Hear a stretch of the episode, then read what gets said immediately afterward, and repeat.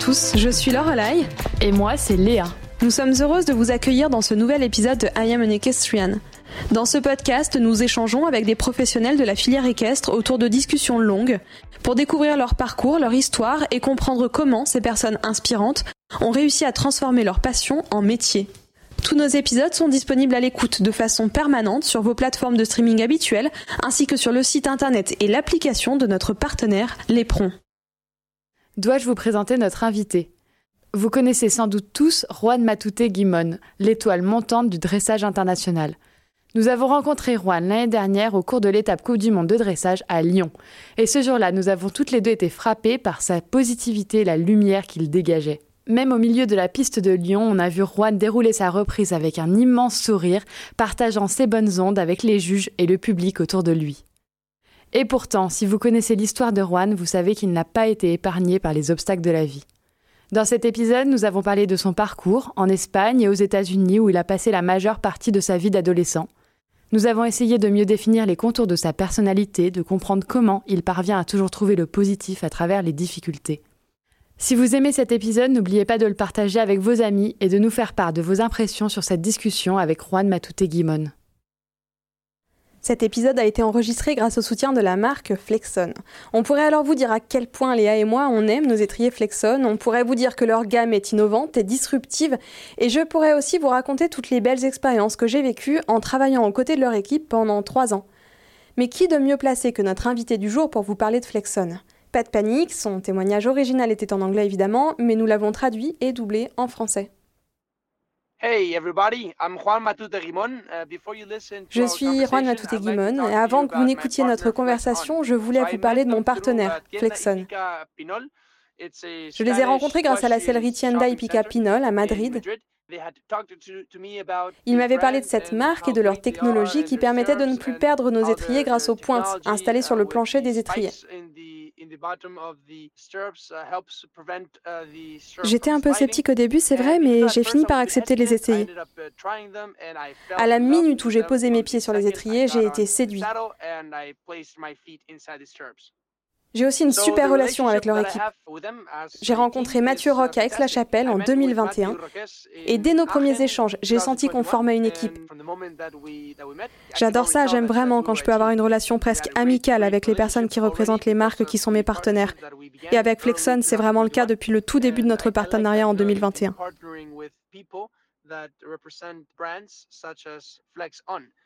Leurs étriers ont vraiment modifié mon équitation. Ils sont légers, techniques et vraiment cool. Dernièrement, j'ai aussi reçu une paire d'étriers dressage.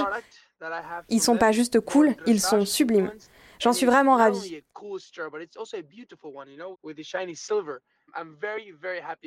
Alors je ne pourrais que recommander à tout le monde, où que vous soyez, whether the, the spike system helps them to prevent the stirrup from sliding and it gives them more stability, but still having a light weight and uh, being nice and sporty. So I encourage everyone to test them and uh, to get the pair for themselves. C'est bon? Vous êtes convaincus? Flexon est une marque française qui a été créée par Laurent et Caroline Borde. La gamme inclut des étriers, des bottes et même une selle maintenant. Et faites-moi confiance, leur équipe est aussi cool et dynamique que leur gamme innovante. D'ailleurs, Léa et moi, on dirige aussi une agence de communication, on gère la com de trois cavaliers et tous les trois sont partenaires de la marque. On est toujours impressionnés par la gentillesse et la réactivité de l'équipe pour les questions relatives à ces partenariats. Allez, c'est parti. Bienvenue dans I'm an Equestrian, le podcast.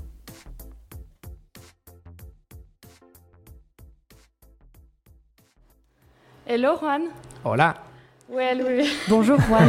Tout d'abord, avant de commencer cet entretien, nous tenions à te remercier d'avoir accepté notre invitation avec tant de générosité.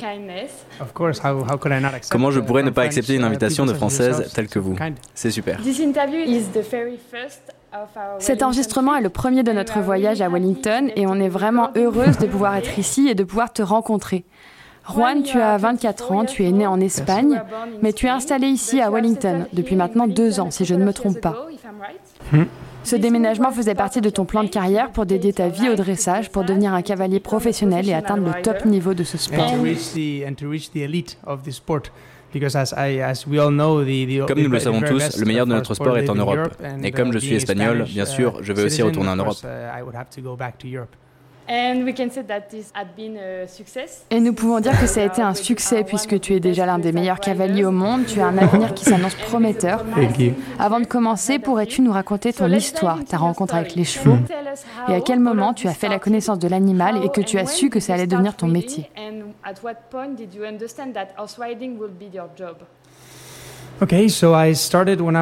Ok, donc j'ai commencé quand j'avais, euh, je crois, 6 ou 7 ans, à monter des poneys avec ma sœur. Mais au début, je n'aimais pas les chevaux. J'aime les sports uh, typiques de mecs, le football, j'aime aussi le tennis, j'aime nager, j'aime courir. Je n'aimais pas vraiment les chevaux. Et puis, il y a eu ce poney, appelé uh, Caramel. Uh, à chaque fois que j'allais voir ma sœur monter, le poney ruait et la faisait tomber. À chaque fois. Et un jour, j'avais encore ma tenue de taekwondo. Je crois que nous avons une vidéo de ce jour. J'ai dit à mon père, papa, je veux monter ce cheval et lui montrer le respect. Je ne veux pas qu'il fasse tomber ma sœur. Mon père a rigolé. Il m'a dit, ok, oui, bien sûr, tu peux monter et essayer. Alors je suis monté et j'ai failli tomber aussi. Je crois que c'était mon premier souvenir à poney, oui. Et petit à petit, à 6 ans, j'ai commencé le jumping, j'ai commencé les compétitions, je suis devenu champion d'Espagne en jumping. In show uh, jumping? In show jumping, yes. Oh. Uh, oui, à poney. Uh, et ensuite, j'ai fait du concours complet pendant quelques années, et puis il y a eu les JO de Pékin en 2008. C'est à ce moment-là que mon amour pour le dressage est né. J'ai accompagné mon père sur les compétitions majeures, car il était à une étape de sa carrière où il essayait de rentrer dans l'équipe. Um, et j'ai su que je voudrais devenir cavalier de dressage quand j'ai vu Totilas et Edouard Gall. C'était un couple tellement élégant. J'avais des frissons. Après ça, j'ai dit à mon père, papa, je veux faire comme toi. Je veux être cavalier de dressage et faire de la uh, compétition. Et voilà, aujourd'hui, je suis ici. I began, yeah, riding and competing, and here we are now. Donc tu nais dans une famille dans laquelle monter à cheval était en quelque sorte une norme, tout le monde était cavalier. Ton père a participé à trois Jeux olympiques, c'est ça? Il a été qualifié pour trois Jeux olympiques. et il était remplaçant pour les Jeux de Pékin en 2008, donc euh, presque quatre. Ok, et tu as déjà imaginé faire autre chose de ta vie qu'une carrière dans les chevaux? Ok, au début, bien sûr, je montais pour le plaisir uniquement. Je montais juste les après-midi, après l'école, avec l'objectif de profiter de vivre un bon moment. Uh, uh, Mais petit à petit, j'ai eu cet objectif de uh, devenir professionnel et de faire du haut niveau. Je n'aurais jamais imaginé que j'y arriverais si rapidement. Comme vous venez de le dire, j'ai 24 ans. C'est assez rare. Uh, Même si aujourd'hui il y a de nombreux jeunes cavaliers qui arrivent dans le top niveau, uh, après la moyenne c'est plutôt 40, 45 ans pour les meilleurs cavaliers olympiques et les meilleurs cavaliers de la ranking mondiale. Uh, C'est pour ça que je ne suis pas encore cavalier olympique. pas encore. Uh, pas encore. Mais vous savez, ce que je retiens avant tout, c'est que chaque jour est une leçon d'humilité. Comme j'aime le dire. Et je profite juste de chaque jour. Je profite de mon corps en bonne santé, de mes amis, de mes chevaux et de mon équipe. Je passe de bons moments et je les partage avec mon audience, avec les gens qui me suivent et les gens qui m'aiment, ma famille surtout. Tu as eu 24 ans en novembre dernier. Comme beaucoup d'autres sportifs de haut niveau, ta vie n'a rien à voir avec celle d'un jeune homme de 20 ans. Est-ce qu'on peut parler de ta vie au quotidien? Nous savons à quel point il est difficile d'atteindre le haut niveau dans le sport et tous les sacrifices que cela implique. Est-ce que tu penses que tu sacrifies beaucoup de choses pour pouvoir vivre de ton sport aujourd'hui? Ok. Euh, oui, clairement, beaucoup de choses. Quoique, euh, je ne sais pas si c'est beaucoup de choses, car j'arrive à peu près à avoir une vie normale. Hormis, bien sûr, les semaines où je suis en compétition, où je voyage, où je fais du sport. Mais le truc, c'est que pour faire ce métier, il faut rester très concentré. Et ça, bien sûr, ça rend notre vie différente de celle des jeunes en général. La plupart des jeunes aiment faire la fête. Ils aiment voyager et juste passer des bons moments. Et avec le sport, et particulièrement avec le dressage, avec les sports équestres, c'est beaucoup de concentration et beaucoup de dévouement. De longues journées, des réveils à l'aube. Et comme nous le savons tous, c'est difficile. Mais quand ça vous plaît, que vous appréciez les moments que vous passez, que vous savez que c'est la vie qui vous était destinée, vous êtes juste heureux de le faire et c'est pas un effort.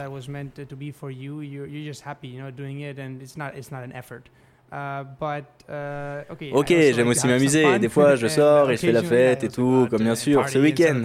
Après la victoire que l'on a eue dans le 4 étoiles, c'était énorme. C'était fou, les filles.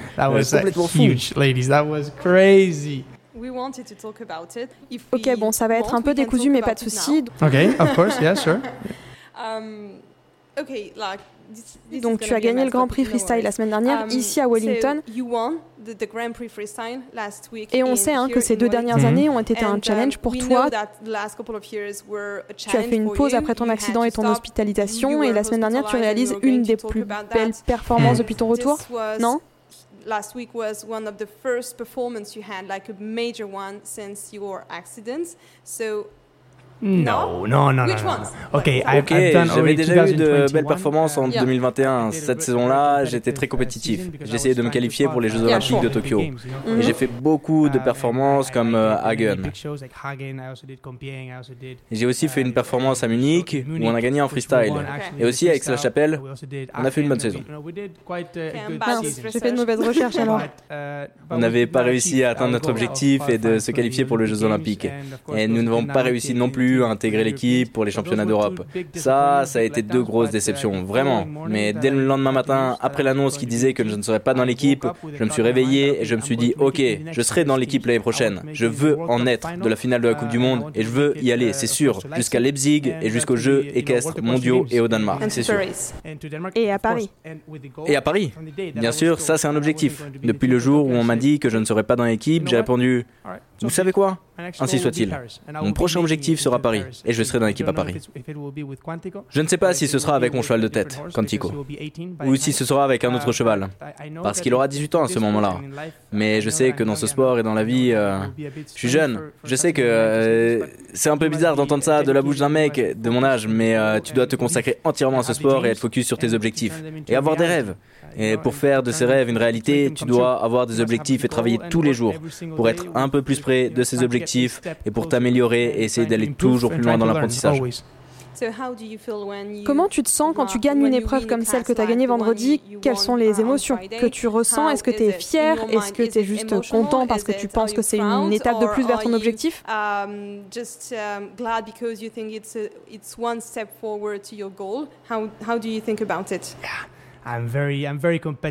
Je suis un compétiteur. Peu importe qui monte cette épreuve et avec qui je suis en concurrence. Je veux toujours gagner. Même s'il y a Isabelle Werth ou Patrick Kittel ou Dorothée Schneider, je veux toujours gagner ou au moins être au plus près de la première place. Et c'est ça qui me fait progresser techniquement. Et les épreuves freestyle, bien sûr, elles font sortir ces petits détails, ce charme et ces qualités. Et c'est comme ça qu'on améliore son score. Uh, Mais bon, ok, bien sûr, je dois rester humble, euh, parce que c'est un sport, comme on le sait tous, qui prend des années, uh, et cela va me prendre un très long moment pour être capable d'atteindre le meilleur niveau. Mais je crois qu'avec un objectif en tête, tu peux juste continuer à uh, monter et donner le meilleur de soi-même.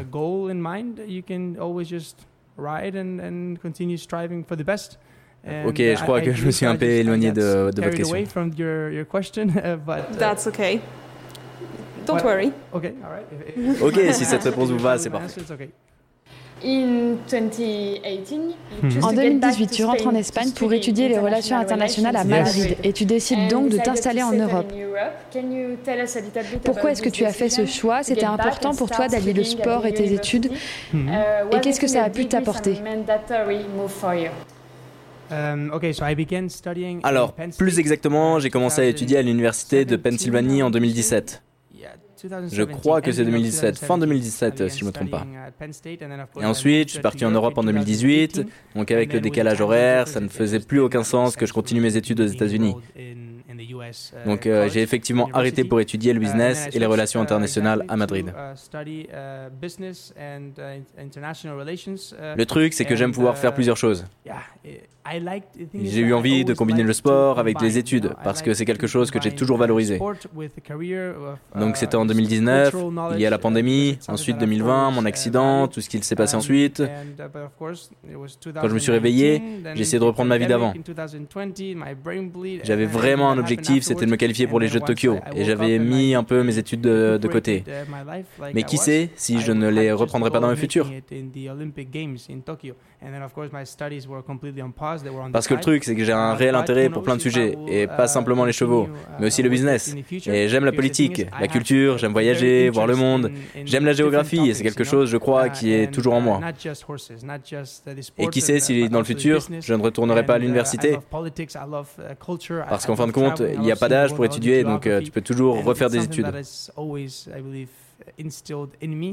And who knows? If in the future I will uh, get, go again to college because at the, at the end of the day, there's no age limit, so you can always go back and, and study. Can you already think of a new chapter tu penses qu'après ta carrière, tu te reconvertiras vers un autre métier? to remain focus on your riding? Uh, I, I, I don't know, but, uh, Je ne sais pas. So many, uh, Mais il y a tellement de business et d'opportunités dans notre milieu et dans le sport en règle générale. Donc ça serait plutôt logique de continuer à monter à cheval, tout en faisant du business, en faisant du commerce de chevaux par exemple. Uh, Et qui sait si je ne créerai pas une marque à mon nom? J'en ai aucune idée. Mais il y a tellement d'opportunités et c'est une niche et j'adore cette communauté. J'aime le sport et le monde du cheval, donc qui sait? and I, I love this community, I love this sport, and I love the equestrian world, and uh, who knows? J'aimerais qu'on parle un peu plus de toi, de qui tu es. Euh, comme tu le disais au début, tu es avant tout un compétiteur. Um, tu as aussi dit que tu étais quelqu'un de résilient, et tu l'as prouvé mm-hmm. d'ailleurs, mais il y a um, quelque chose qui nous a beaucoup surprises. Quand on t'a vu monter à Lyon, tu souriais toute ta reprise. Hmm. On va pas dire que tu es excentrique, mais en tout cas très expressif sur la piste, ça c'est sûr. Et je pense pas te surprendre si on te dit que souvent le monde du dressage peut paraître un peu ennuyeux. Boring and formal, boring, yes, yeah, yeah, yeah. Est-ce que c'est quelque chose qui te caractérise Est-ce que c'est une volonté de ta part de sortir du cadre et d'ajouter un peu de fun à cette uh, discipline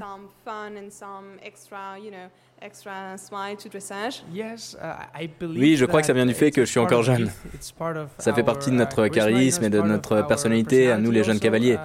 La passion, la compétitivité, notre ambition, Toujours avoir envie de faire un meilleur score et de challenger les cavaliers plus expérimentés. Je pense que ça vient de cette jeunesse. Mais bien sûr, j'ai aussi envie de montrer aux spectateurs et aux juges, surtout que je prends plaisir à être là. Sur la piste, et en même temps, c'est vrai, je me fais plaisir. Je profite et Quantico me donne des sensations incroyables et je suis heureux. C'est pour ça que je souris, parce que je veux partager ça avec le public et avec les juges.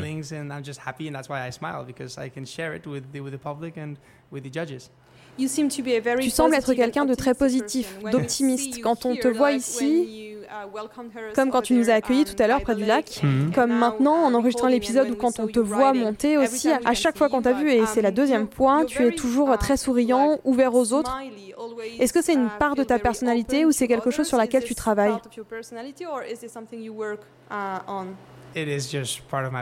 Ça fait juste partie de ma personnalité. Ce n'est pas quelque chose que j'ai travaillé ou une compétence que j'ai développée. Ça fait partie de moi. Et je crois que c'est pour ça que vous le mentionnez. Uh, ça résonne car c'est naturel. Ça sort juste uh, spontanément sans filtre. Je suis comme ça.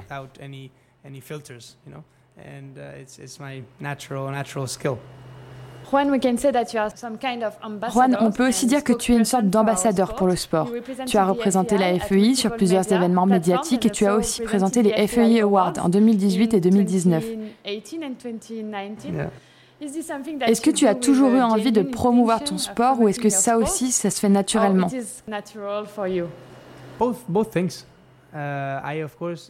Les deux, bien sûr. Euh, j'adore les challenges. Donc j'ai décidé d'essayer en 2018 au Bahreïn et en 2019 quand ils m'ont rappelé pour le faire de nouveau à Moscou. J'ai tout de suite dit oui et vous pouvez compter sur moi.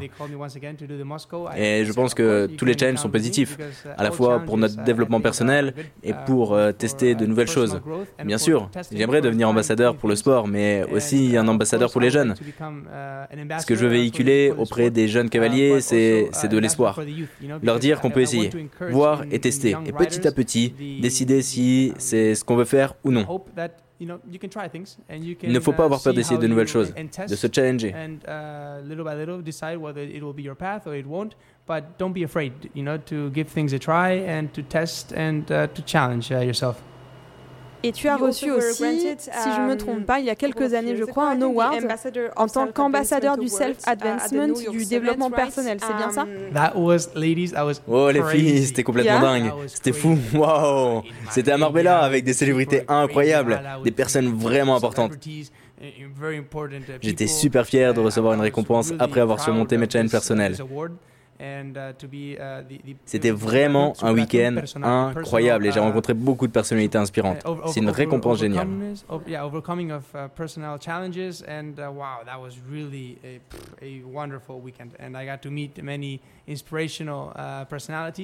And uh, yeah, that was such a, such a great award. So if I'm right, Donc, si je ne me trompe pas, ce titre avait pour objectif de célébrer la communauté hispanique dans le monde et rendre visible ô combien la communauté latine participe à l'histoire de la planète.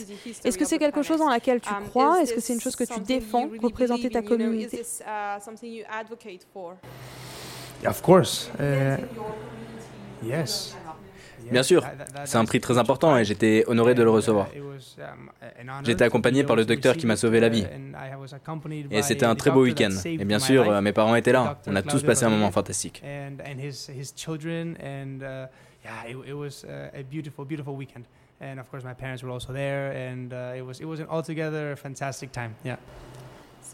Ok, on va peut-être parler de ça maintenant. Tu viens de citer le docteur qui t'a sauvé la vie et quand on parle de toi, on ne peut pas ne pas évoquer ton accident.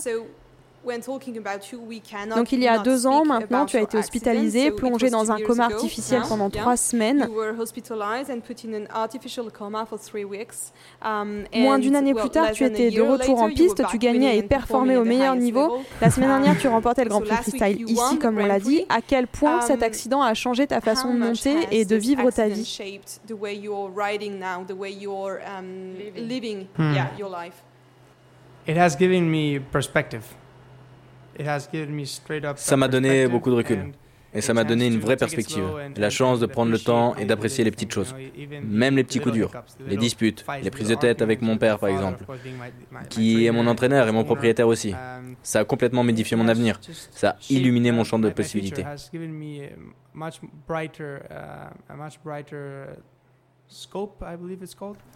C'est juste le plus beau cadeau que je n'ai jamais reçu. En fait, cette cicatrice que j'ai ici sur ma trachée, due à la trachéotomie, c'est un rappel quotidien de ce que ma famille et moi avons traversé. Des hauts, des bas. Parce qu'au final, c'est juste une démonstration supplémentaire de ce qu'est la vie. Il y a beaucoup de hauts, il y a beaucoup de bas aussi. Un jour tu es là, et le jour d'après, tu peux ne plus l'être. Et c'est quelque chose qu'on doit réaliser. Il faut en avoir conscience. Et je remercie le ciel tous les jours, parce que chaque journée est un cadeau. Que tu sois croyant ou non, chaque journée est un cadeau. Et d'être entouré par les personnes qu'on aime, par notre famille, par nos amis, par notre équipe, c'est le plus beau cadeau qu'on puisse avoir. Et on doit l'apprécier.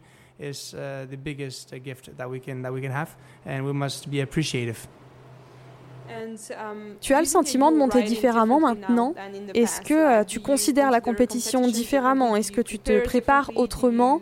Est-ce que tu essaies de faire les choses de façon différente ou alors tu fais juste pareil mais avec une conscience peut-être un peu plus aiguisée sur les événements? J'essaie de m'étirer un peu plus. non, je crois que je fais les choses plus ou moins de la même façon qu'avant. J'essaie surtout de rentrer sur la piste avec plus de rage. Une envie plus forte de faire un bon score et d'atteindre le meilleur niveau.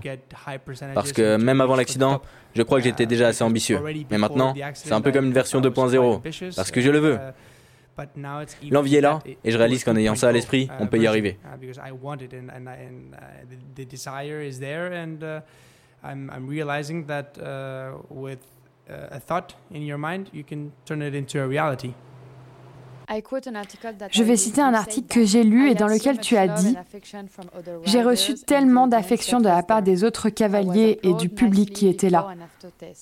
Cet épisode de ma vie m'a fait apprécier la communauté équestre. Quand j'ai ouvert mon téléphone à l'hôpital, j'ai reçu des milliers de messages, que ce soit sur WhatsApp ou sur les réseaux sociaux. C'était énormément de soutien et d'amour. Est-ce que ce soutien que tu as reçu quand tu étais à l'hôpital a changé la façon dont tu considères la communauté équestre?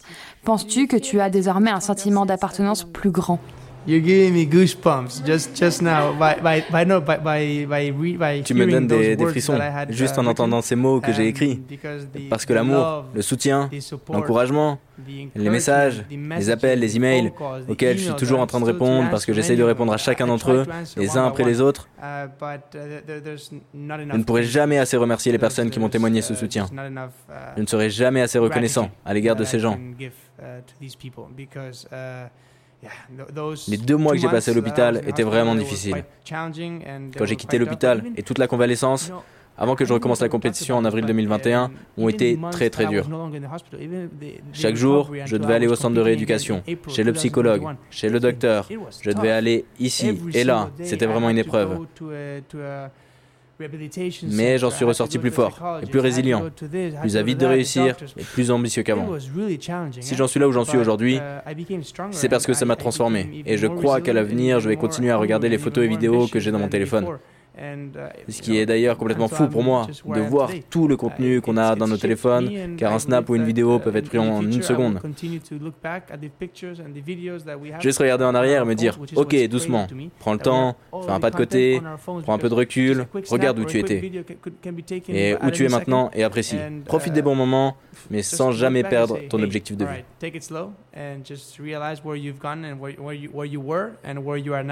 And appreciate, you know, and uh, enjoy, have a good time, and uh, take it easy, but without losing the the focus. Qu'est-ce qui t'a le plus manqué quand tu étais à l'hôpital? Est-ce que c'est les chevaux, le sport, la liberté? okay, I'm going to say something really funny. that Ok, je vais dire quelque chose de très drôle. Mais quand j'étais à l'hôpital, j'ai dit à mes parents J'ai envie de Ramon, du jambon. Je ne pouvais pas parler, je pouvais à peine chuchoter. Et j'ai dit à mes parents Papa, maman, je veux du Ramon. J'ai tellement faim. C'est quoi la question déjà? Je ne sais plus pourquoi j'en suis arrivé là. Euh, je te demandais ce qui te manquait le plus et je pensais que tu allais me dire euh, les chevaux, le sport, je sais pas, les compétitions, mais bon, j'avais pas pensé au jambon. Uh, ok, bien sûr. Je demandais tous les jours à mes parents comment ça allait aux écuries, avec mon équipe, comment les chevaux travaillaient. J'avais des plages de chevaux que j'avais montées dans le passé. C'est quelque chose de fascinant comme notre mémoire fonctionne. Uh, Je ne me souvenais pas que j'avais gagné les championnats du monde, uh, alors que ce n'était que six mois plus tôt, en novembre 2019. Donc euh, mes parents me parlaient beaucoup, ils testaient ma mémoire pour voir quelle zone de mon cerveau était impactée. On ne savait pas trop. Donc ils me posaient beaucoup, beaucoup de pour voir si j'avais pas perdu cette mémoire. Et quand ils m'ont rappelé que j'avais gagné, je ne pouvais plus m'arrêter de pleurer. Je m'en souvenais pas. Enfin bon, je me souviens que je demandais à mes parents comment allaient les chevaux, les gens de l'équipe. Ils me disaient que tout allait bien, que les chevaux évoluaient bien, qu'ils étaient prêts pour mon retour, ce qui évidemment me faisait pleurer encore plus. J'étais très émotif. They were telling me that everything was good, that the horses were training well, and that they were just getting ready for me to, to go back, and that the the team missed me, and that of course would make me cry even more and would make me very emotional. Yeah. Juan, on l'a évoqué, tu vis une partie de l'année en Europe et l'autre partie aux États-Unis. Tu vis donc et tu travailles sur deux marchés différents. Peux-tu nous parler des différences qu'il y a entre ces deux systèmes alors pour moi en Europe, on est beaucoup plus focus sur le sport.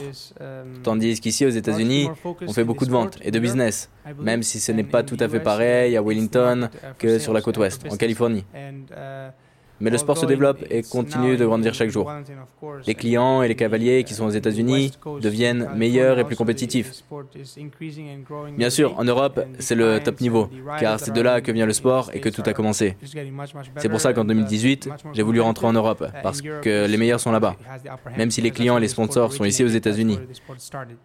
Donc il faut combiner les deux et être aux deux endroits à la fois.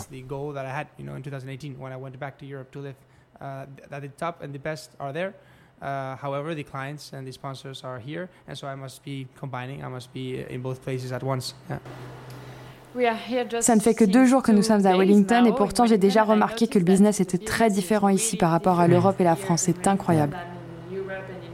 Hmm. Oui, le marché ici est vraiment différent et le système de formation des cavaliers aussi, c'est un sujet qu'on aborde souvent avec nos invités. On parle souvent des épreuves de plat pour les poneys, du hunter. Toi aussi, tu as commencé à monter ici aux US. Qu'est-ce que tu penses de ce système de formation? Est-ce qu'il est plus efficace? Est-ce qu'il est, d'après toi, meilleur? Par exemple, les épreuves poney comme elles existent ici par rapport au circuit poney en Europe, tu en penses quoi?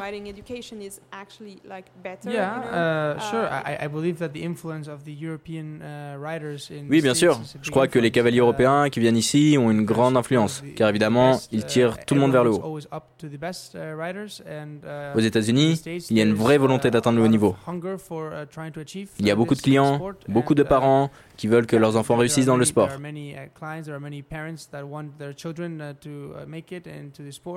C'est évidemment un très gros marché.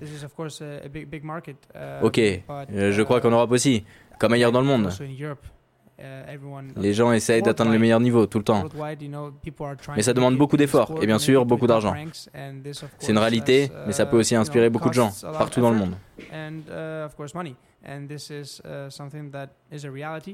Uh, but uh, something that can give uh, a lot of uh, ideas, you know, to many people worldwide. J'ai un peu le sentiment que c'est très différent de commencer à monter à cheval quand on est enfant ici. Bon, je vais parler um, principalement du saut d'obstacle parce que c'est la discipline que je connais le mieux, euh, désolé. Mais par exemple ici, les enfants commencent déjà à faire des épreuves de plat avant de sauter. Ils doivent avoir le bon galop, être sur le bon pied, etc. Alors qu'en France, ils seraient déjà en train d'essayer de gagner des épreuves au chronomètre. Um, Est-ce que tu perçois les choses de la même façon? that, or like basically the same education at first? Pour moi, avant d'aller au concours et de rentrer en piste, on doit déjà maîtriser certaines choses à la maison. Mais ça, c'est universel. Peu uh, importe l'endroit où on vit. Dans ce sport, peu importe qu'on soit débutant ou un professionnel, avant d'aller en piste, il faut déjà être prêt. C'est pareil ici, aux États-Unis, en Espagne ou en France. Mais je pense qu'il y a plusieurs chemins que les cavaliers peuvent emprunter. Ils peuvent tous fonctionner. Après, l'entraîneur qui vous accompagne, qui vous conseille, il joue un grand rôle dans le résultat et la vitesse dans laquelle vous allez pouvoir atteindre vos objectifs. La qualité du cheval aussi a une grande influence là-dessus. Et je dis toujours que 70% du résultat, c'est la qualité du cheval et 30% le cavalier. En tout cas en dressage. En saut d'obstacle, je ne sais pas trop, mais l'un sans l'autre, ça ne peut pas fonctionner. It's a 70% uh, of the uh, importance in the quality of the horse and a 30% in the rider. Um, at least in dressage, I, I, am not so sure about in show jumping, uh, but uh, you know, without one or without the other, you can't uh, get a successful uh, combination. Tu as dit pendant l'introduction que tu avais commencé par le saut d'obstacle. Est-ce que cette discipline a influencé um, ton équitation ou alors ta carrière? Did it have any influence on your riding, on your career as a rider? It, it did because it um, oui, parce que ça m'a appris à m'amuser, y aller pour gagner, pour euh, aller vite, être compétitif. Je crois que beaucoup de jeunes cavaliers qui commencent par le dressage deviennent un peu trop uh, conservateurs. Uh, ils ont peur de la vitesse, ils ont peur de perdre le uh, contrôle et tout simplement d'être à cheval. Je crois que c'est une bonne chose de commencer par le saut d'obstacle ou le complet. And I think it's it's uh, the best uh, to start in, in show jumping and actually in eventing because you have also an introduction to dressage. Dans une autre interview, Juan, tu as déclaré que pour atteindre le haut niveau, tu essaies de saisir toutes les opportunités que tu peux. Quels sont maintenant tes rêves et tes ambitions pour les quelques années à venir? What are your dreams now and ambition for the next couple of years? Okay. We talk about Paris, yes. but maybe J'aimerais pouvoir monter la finale de la Coupe du Monde le mois prochain à Leipzig.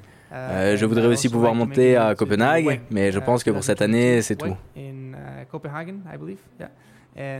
D'ici l'année prochaine, mes objectifs auront évolué. Je n'aime pas planifier tous les objectifs à trop long terme. J'y vais plutôt étape par étape. Bien sûr, l'objectif principal est toujours de pouvoir participer aux Jeux olympiques. Je pense que quand on se fixe un tel objectif, ça, nous permet de monter, de progresser et de travailler dur de faire tous les efforts pour essayer d'apprendre, de rassembler autant d'infos que possible pour s'améliorer et atteindre le, top niveau, hein, tout simplement.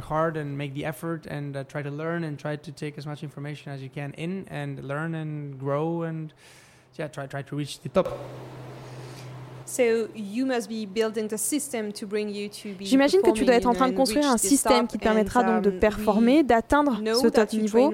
On sait que tu t'entraînes avec ton père, par exemple, mais est-ce que tu peux nous en dire un peu plus, nous parler de votre collaboration, de l'influence qu'il a sur ton équitation, sur ta carrière, mais aussi plus généralement, um, est-ce que tu peux nous expliquer le système que tu es en train de construire autour de toi, avec qui et comment tu travailles?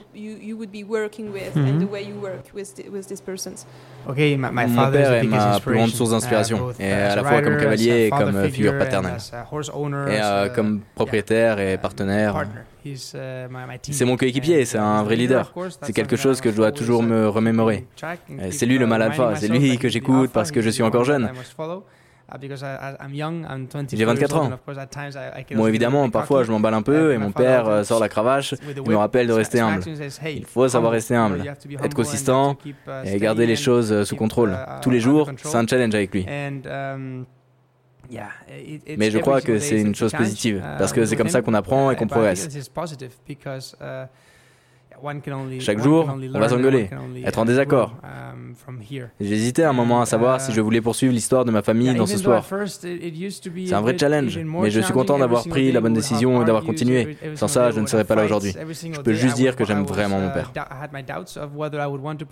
À chaque fois qu'on se dispute, je lui demande pardon et je m'excuse. Pardon, j'étais prétentieux. Pardon, j'étais arrogant. J'ai pas écouté. Mais sinon, oui, mon père et moi, on a une super relation. Have, I wouldn't have uh, been where I am uh, today. Um, but yeah, I, I, can only say that I, I love my father, and every single day when we argue, I ask for forgiveness. I ask, I, Dad, I, I apologize. I apologize. I was being a little bit cocky. I apologize that I was being a bit arrogant, and uh, and I did not listen so much. Uh, but uh, yeah, my father and I have a great relationship. C'est la seule personne qui t'entraîne ou alors tu as d'autres personnes qui gravitent autour de toi et avec qui tu travailles?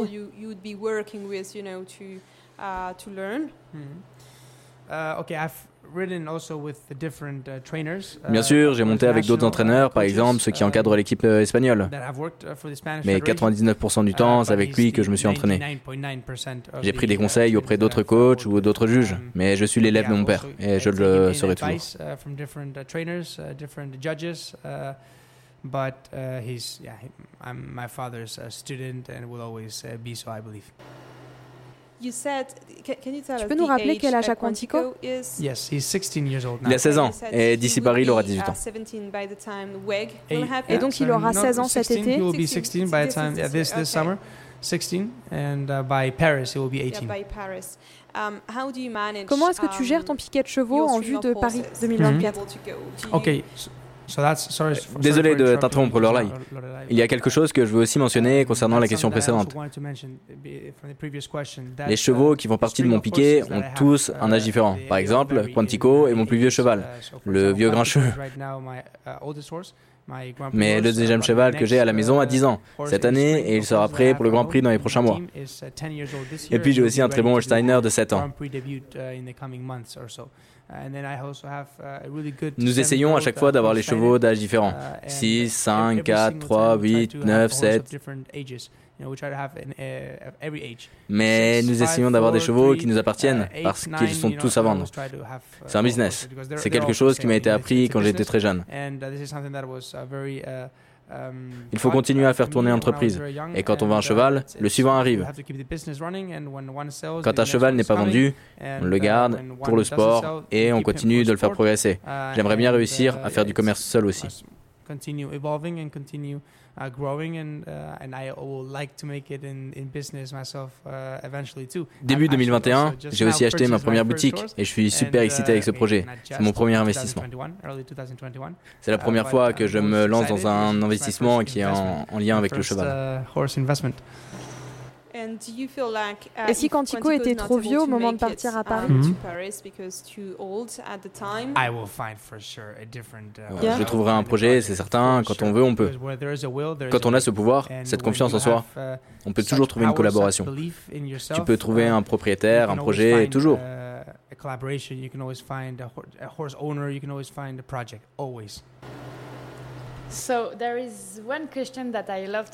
Il y a une question que j'aime poser à nos invités. Uh, Qu'est-ce que le succès pour toi? Et penses-tu avoir réussi au regard de tout ce que tu as déjà traversé?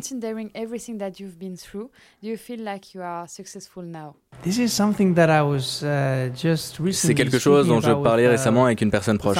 Le truc, um, c'est que je ne pense pas avoir autant de succès. En fait, euh, je suis comme dans un tunnel. J'ai tous les objectifs devant moi et je me concentre uniquement sur ça. Tellement qu'il m'arrive d'oublier d'apprécier le moment présent et de voir tout ce qu'il y a autour de moi. Et c'est une question qu'elle m'a posée. Elle m'a dit, te rends-tu compte?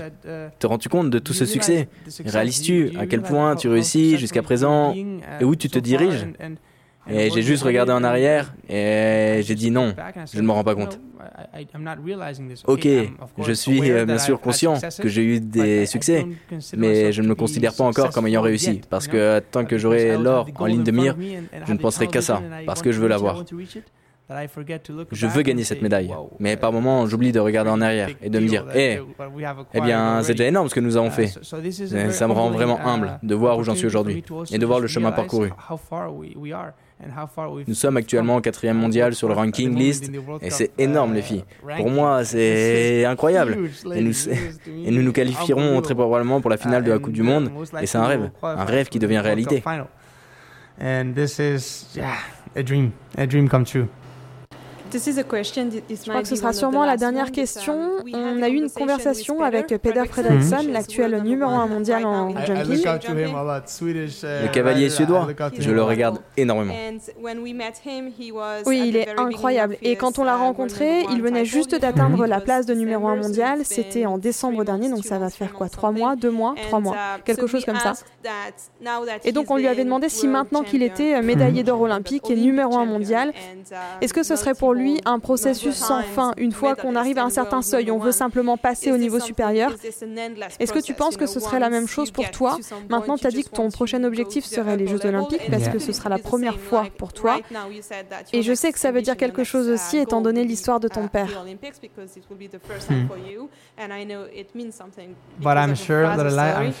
Mais je suis sûr qu'une fois que j'aurai réussi ça, parce que j'espère vraiment atteindre ces objectifs et réaliser mes rêves, une fois que j'aurai fait, je suis sûr que j'en aurais pas assez. J'en aurais pas assez jusqu'à ce que je remporte la médaille d'or.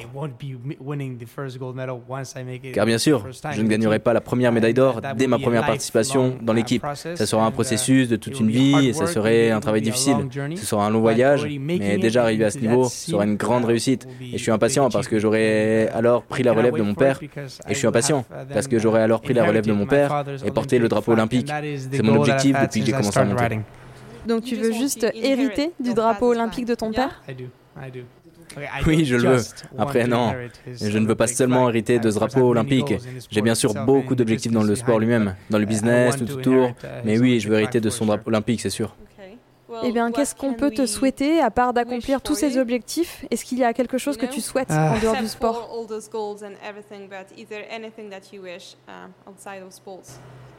Eh bien, je souhaiterais juste avoir du succès, une bonne santé, des gens qui me soutiennent et qui m'aiment et qui veulent partager cette aventure, cette aventure de toute une vie avec moi et que j'aurai toujours ce soutien et une bonne santé. À la fin, c'est le plus important. C'est ce que j'ai appris de mon expérience de 2020. Et aujourd'hui, nous sommes là. Mais demain, nous ne le serons peut-être plus et nous devons simplement profiter, sourire et être heureux.